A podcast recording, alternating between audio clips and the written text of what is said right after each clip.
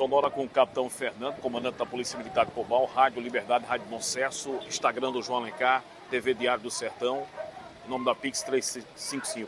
É, capitão, agora há pouco, um homicídio aqui no bairro dos Pereiros. Um jovem foi morto, vários disparos de arma de fogo. Quais são as informações que você já tem pra gente aí?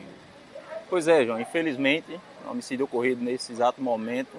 Né, Trata-se de um jovem né, de nome Rubens, conhecido por Rubinho, ex-presidiado, natural de Santa Rita, é, a polícia militar está nesse exato momento em diligência, né, aguardando a polícia civil é, no sentido de levantar maiores informações para que possamos identificar os autores né, e também é, tentar localizar não é, esses indivíduos que executaram autoria, materialidade, para tentar é, elucidar esse homicídio.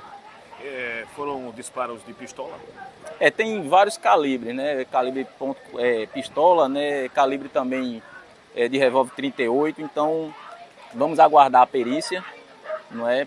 Se fazer presente até levantar mais dados né, em relação aos calibres, em relação é, às armas usadas, não é? Para tentar identificar os autores. As informações são poucas aqui no local, porque aqui prevalece a lei do silêncio, né, capitão?